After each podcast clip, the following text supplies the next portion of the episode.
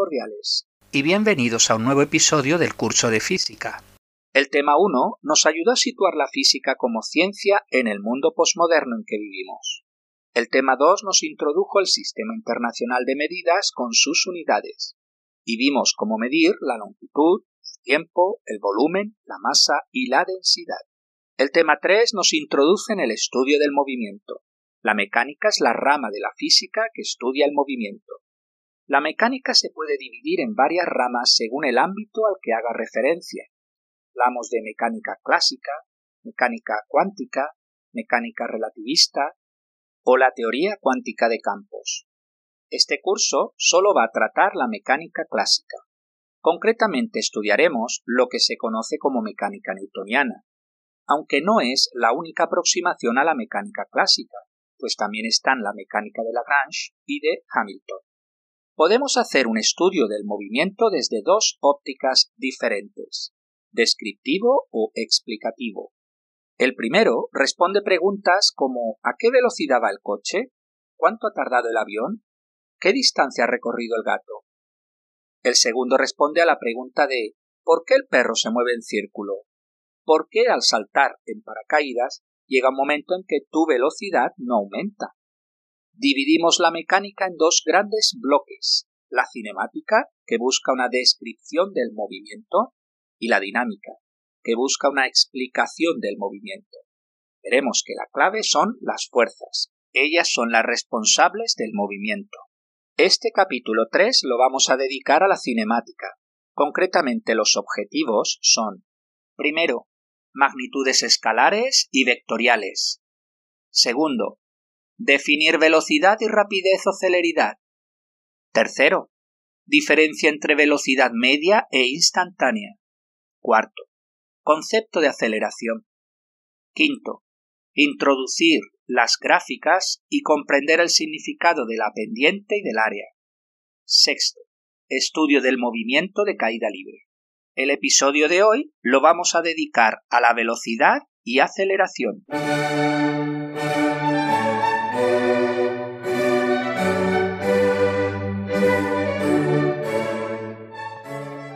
¿Os acordáis de lo que es una magnitud física? Se trata de aquella propiedad de un sistema físico que se puede medir. Os voy a dar dos frases y quiero que las analicéis. La primera dice la masa de esta manzana es de 100 gramos. La segunda dice la velocidad de este coche es de 80 kilómetros por hora. Si os digo que analicéis cuáles son las magnitudes que aparecen en cada oración, no tenéis ningún problema. La primera oración trata de la masa, la segunda oración trata de la velocidad. Ahora bien, ¿es suficiente la información que he dado de cada magnitud? Si os fijáis, saber que la velocidad es de 80 km por hora no es suficiente. Necesito también indicar la dirección. Por ejemplo, podemos decir que el coche va a 80 km por hora y se dirige hacia el este. Así, Clasificamos las magnitudes físicas en dos tipos, magnitudes escalares y magnitudes vectoriales. Una magnitud escalar es aquella que queda completamente determinada con un número y su correspondiente unidad. Y una magnitud vectorial es aquella que además del número debemos dar la dirección y sentido. Los vectores se estudian en matemáticas en la rama que se denomina análisis vectorial o cálculo vectorial. Dibujad una tabla con dos columnas. En la primera columna me vais a escribir las magnitudes escalares que conozcáis. En la segunda columna escribís las magnitudes vectoriales que conozcáis. Ejemplos de escalares son la distancia, el tiempo, la rapidez, el trabajo, la energía, la presión, la temperatura, etc. Y ejemplos de vectores son el desplazamiento, la velocidad, la aceleración, la fuerza, el campo eléctrico, etc. No os preocupéis por ahora si alguna de estas magnitudes no la conocéis, puesto que todas ellas las vamos a estudiar en este curso. Más adelante volveré al tema de vectores, ya que debéis conocer cómo dibujar vectores y también cómo sumarlos o restarlos.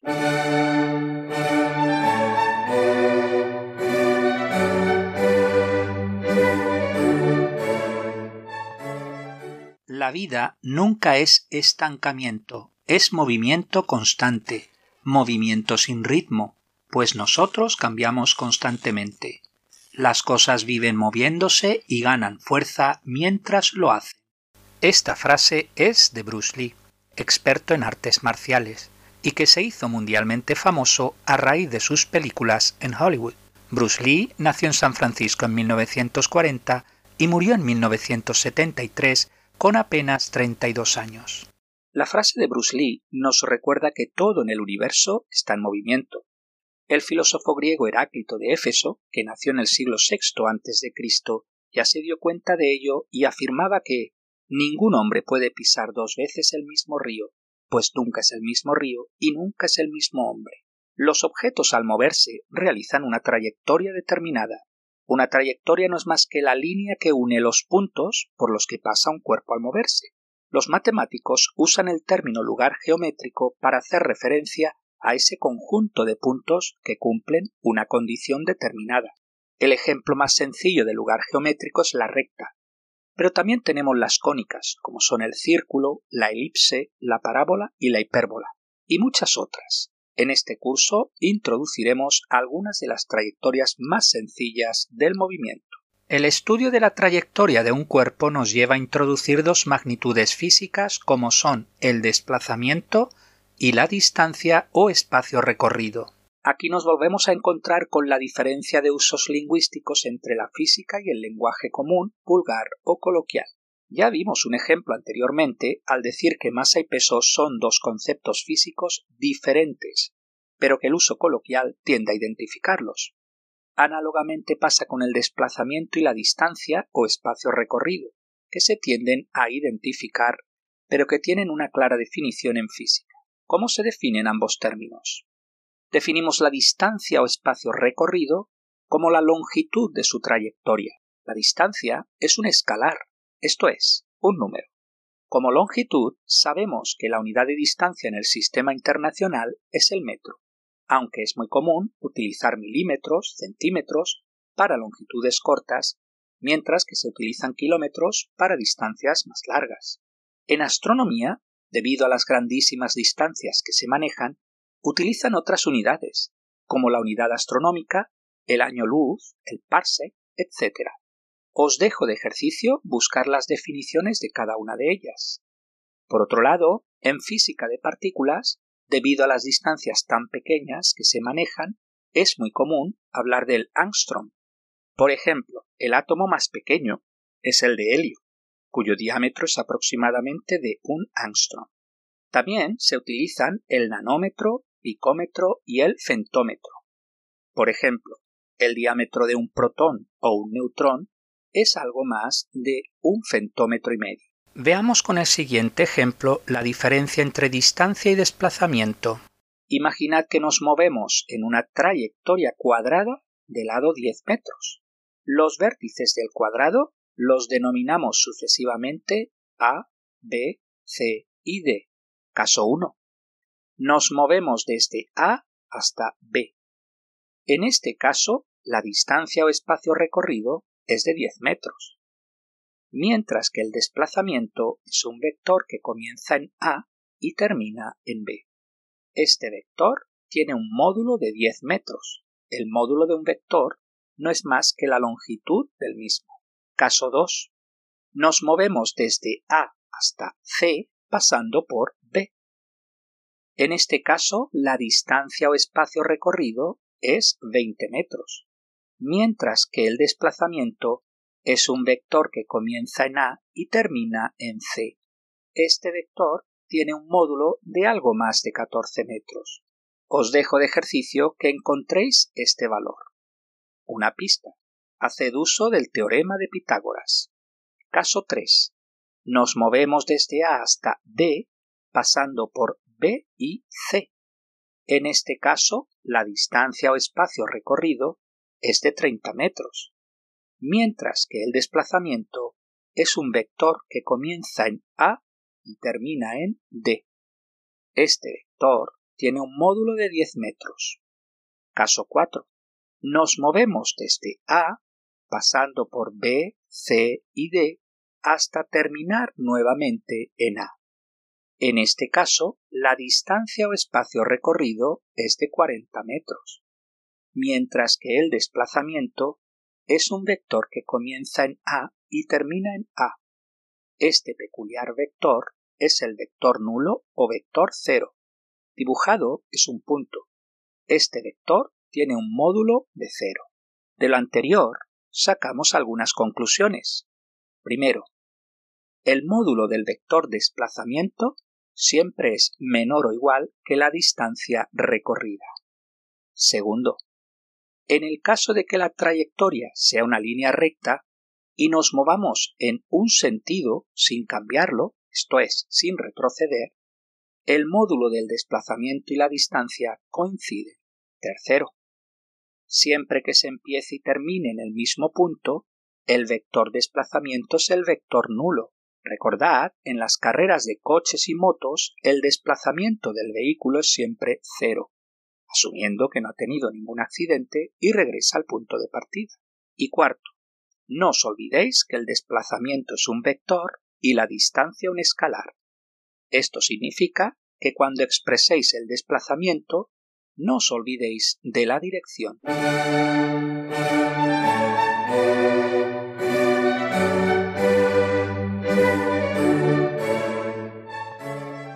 Las definiciones anteriores de distancia y desplazamiento nos permiten definir dos nuevas magnitudes físicas como son la celeridad o rapidez y la velocidad. También en este caso tenemos el problema del lenguaje coloquial, esto es, tendemos a identificar ambos términos, mientras que en física son términos diferentes. Ya hemos indicado que al movernos de un punto a otro, realizamos una trayectoria determinada.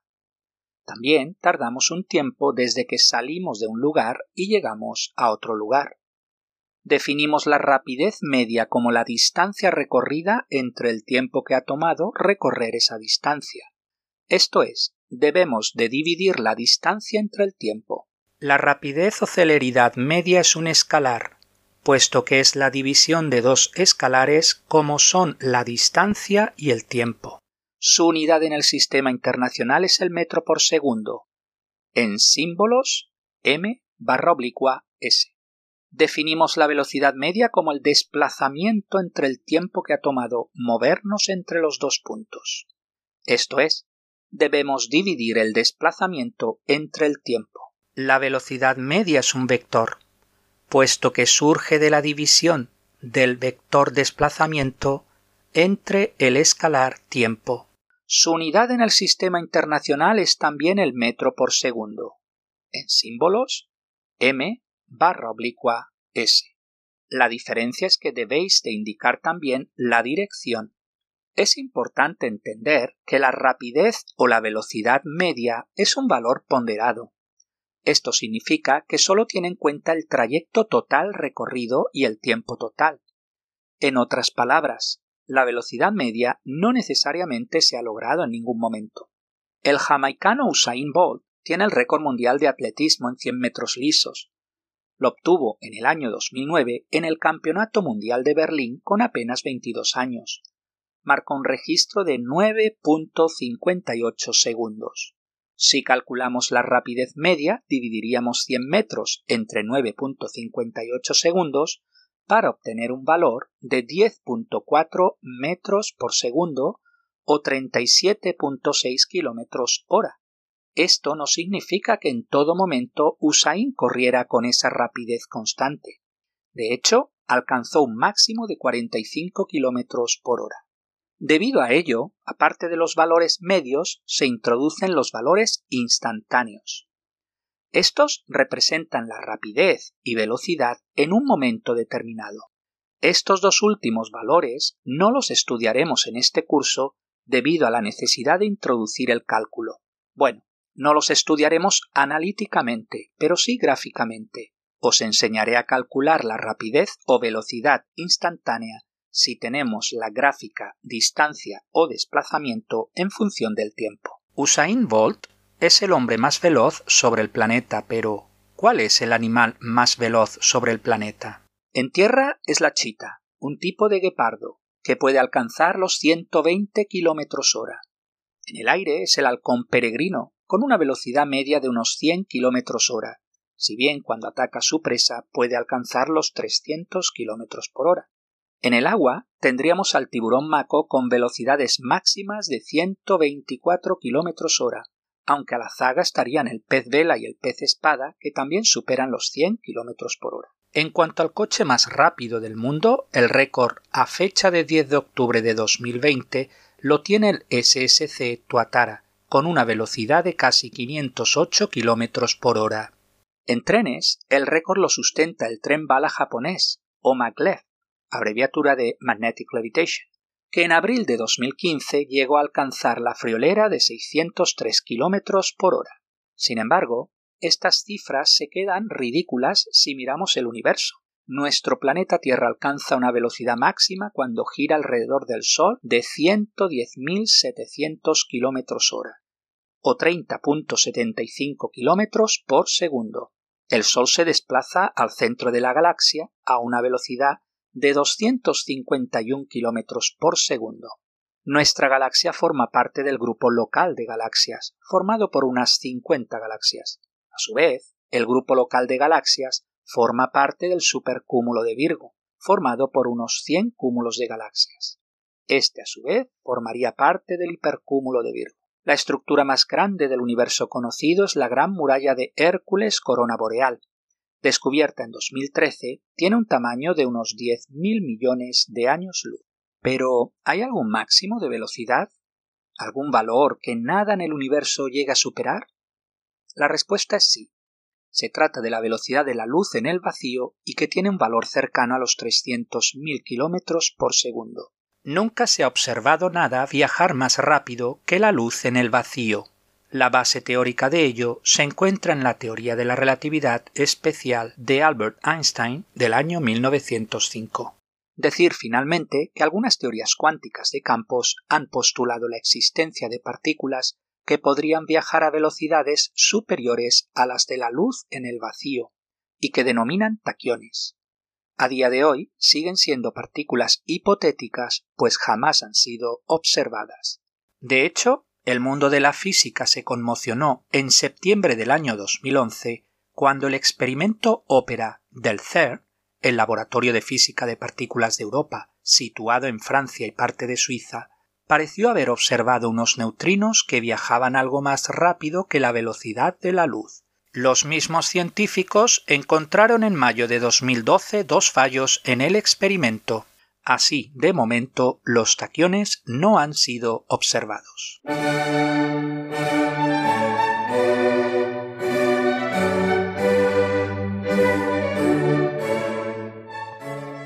La última magnitud física que introducimos en el episodio de hoy es la aceleración. Concretamente, la aceleración media se define como el cambio de velocidad dividido el tiempo que tarda ese cambio. Dicho con otras palabras, suponed que en un instante t1 la velocidad es v1 y en un instante después t2 la velocidad es v2. Podemos definir la aceleración media como v2 menos v1 dividido t2 menos t1. En física es muy común expresar el cambio con la letra griega delta, que se representa con un triángulo. Por ejemplo, delta t quiere decir t2 menos t1. Otro ejemplo, delta v quiere decir v2 menos v1. Con esta notación podemos expresar la aceleración como delta v dividido delta t. ¿Y qué unidades tiene este vector aceleración? Pues de la definición delta v dividido delta t, vemos que las unidades serían de metro por segundo al cuadrado. Veamos un ejemplo. Un coche incrementa su velocidad desde 0 hasta 12 metros por segundo en 4 segundos. La pregunta es ¿cuál es su aceleración media? En este caso vemos que el cambio de velocidad sería 12 menos 0, o sea, 12.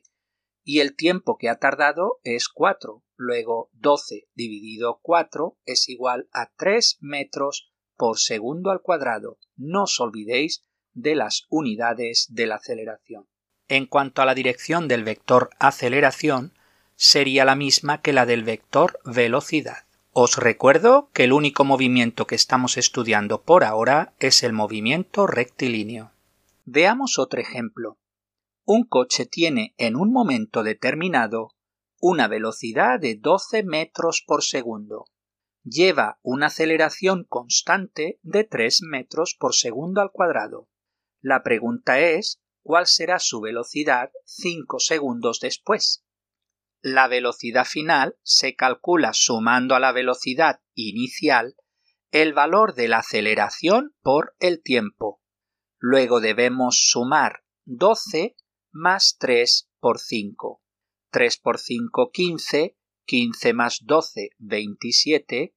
Luego la respuesta final es de 27 metros por segundo. La dirección del vector velocidad es la misma que la del vector aceleración.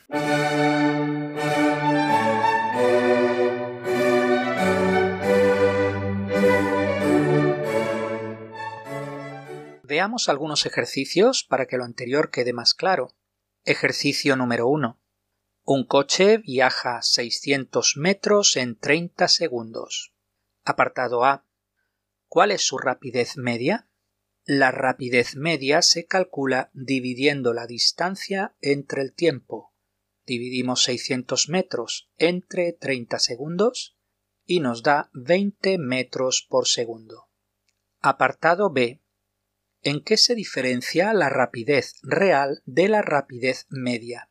La rapidez real depende del instante determinado en que calculemos dicha rapidez. Por lo tanto, esta rapidez real puede ser mayor que 20 metros por segundo o menor o incluso cero estar parado. Ejercicio número 2. ¿En qué se diferencia la velocidad de la rapidez? La velocidad es un vector y la rapidez es un escalar.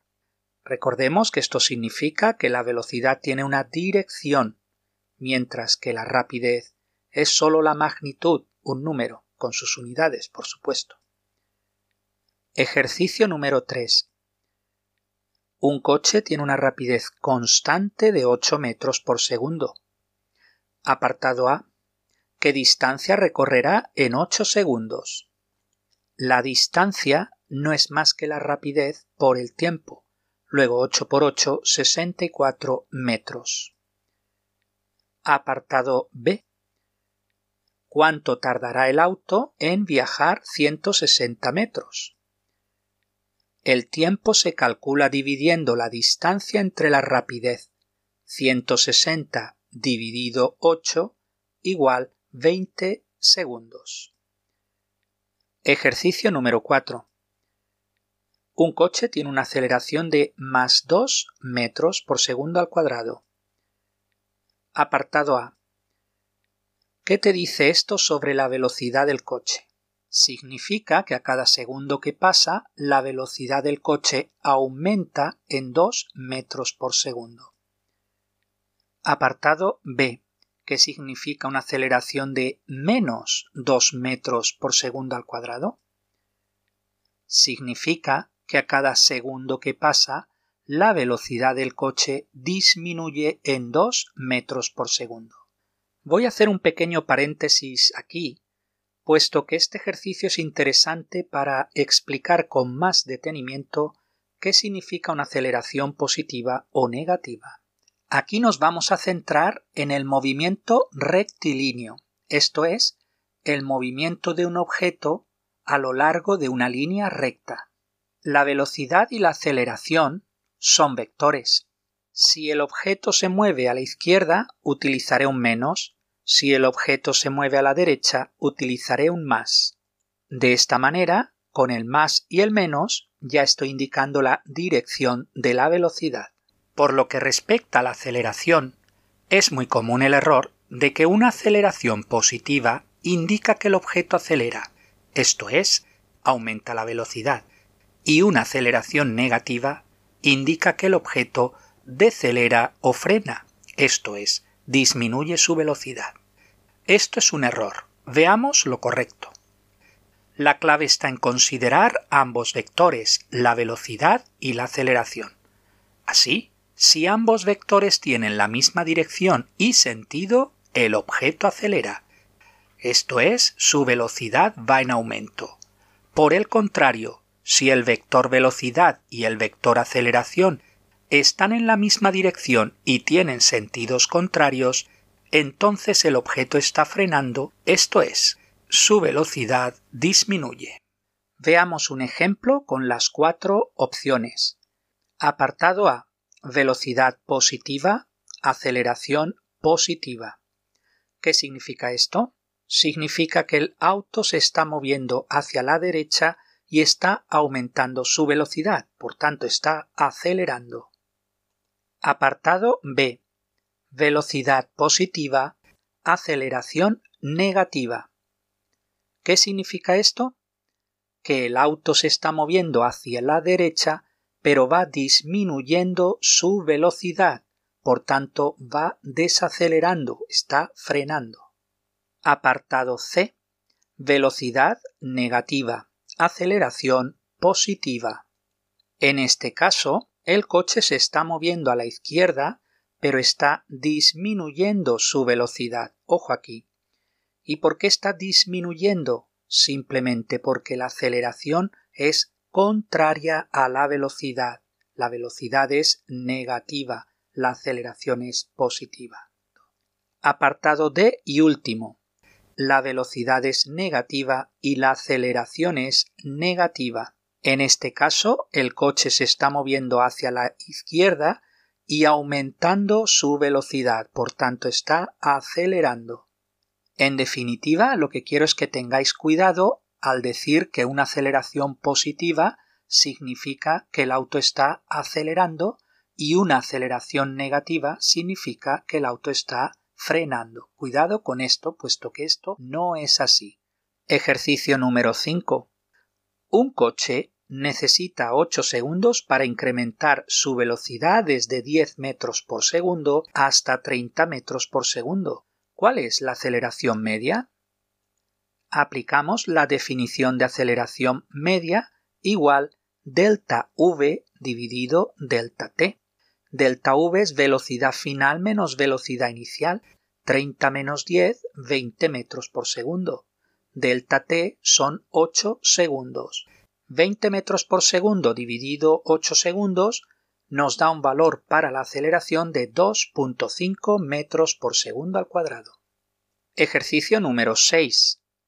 Una moto viaja 20 metros por segundo y necesita de 5 segundos para parar. ¿Cuál es su desaceleración media? En este caso, el cambio de velocidad es desde 20 hasta 0. Luego 0 menos 20 nos da menos 20 metros por segundo. El tiempo que ha tomado es 5 segundos. Menos 20 metros por segundo dividido 5 segundos nos da menos 4 metros por segundo al cuadrado. Ejercicio número 7. Un avión despega acelerando a 3 metros por segundo al cuadrado. Apartado A. ¿Cuál es la velocidad del avión después de 4 segundos? La velocidad final será igual a la velocidad inicial, que es 0, más la aceleración por el tiempo, esto es 3 por 4 igual 12 metros por segundo. Apartado B. Si la velocidad del avión en un momento determinado es de 20 metros por segundo, ¿cuál será su velocidad 8 segundos después?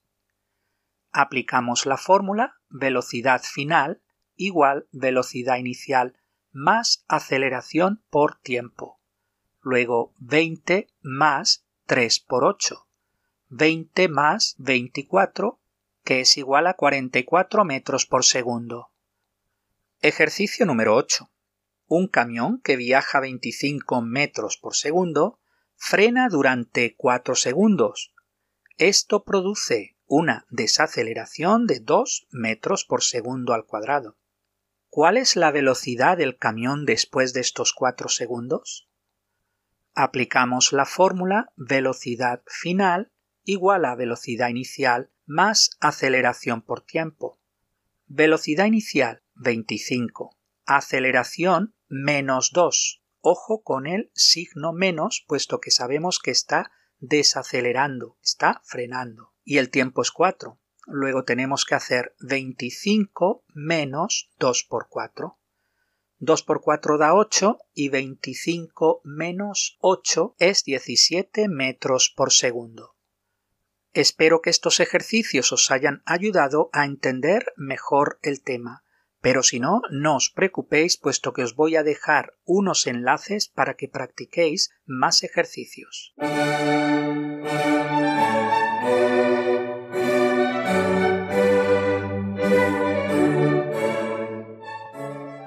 Veamos un resumen de los conceptos más importantes del episodio de hoy. Primero, una trayectoria es el lugar geométrico de las posiciones sucesivas por las que pasa un cuerpo en su movimiento. Segundo, la distancia o espacio recorrido es la longitud de su trayectoria.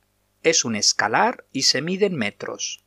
Tercero, el desplazamiento es un vector que tiene como origen el punto inicial del movimiento y como final el punto final del movimiento. Es un vector y se mide en metros. Cuarto, la rapidez o celeridad es la tasa de cambio de la distancia. Es un escalar y se mide en metros por segundo. Quinto. La velocidad es la tasa de cambio del vector desplazamiento. Es un vector y se mide en metros por segundo. Sexto. La aceleración es la tasa de cambio de la velocidad. Esto es el cambio de la velocidad dividido el tiempo. Es un vector y se mide en metros por segundo cuadrado. Séptimo, distinguir entre los valores medios y los valores instantáneos. Matemáticamente los valores instantáneos hacen uso del cálculo y no los estudiaremos en este curso. Pero debéis saber que un valor medio no necesariamente se ha conseguido en algún instante del movimiento. Octavo. En el movimiento rectilíneo, al disponer de solo dos posibles sentidos del movimiento, podemos utilizar los símbolos más y menos para indicar dicho sentido. Noveno. Concretamente, un vector velocidad que se mueve a la derecha se indica con un símbolo de más y un vector velocidad que se mueve a la izquierda se indica con un símbolo de menos. Décimo. La velocidad y la aceleración son dos vectores. Si ambos están en la misma dirección y sentido, indica aceleración. Si ambos están en la misma dirección y sentido contrario, indica desaceleración o frenado. Y hasta aquí el episodio de hoy. Muchas gracias por su atención y hasta el próximo día.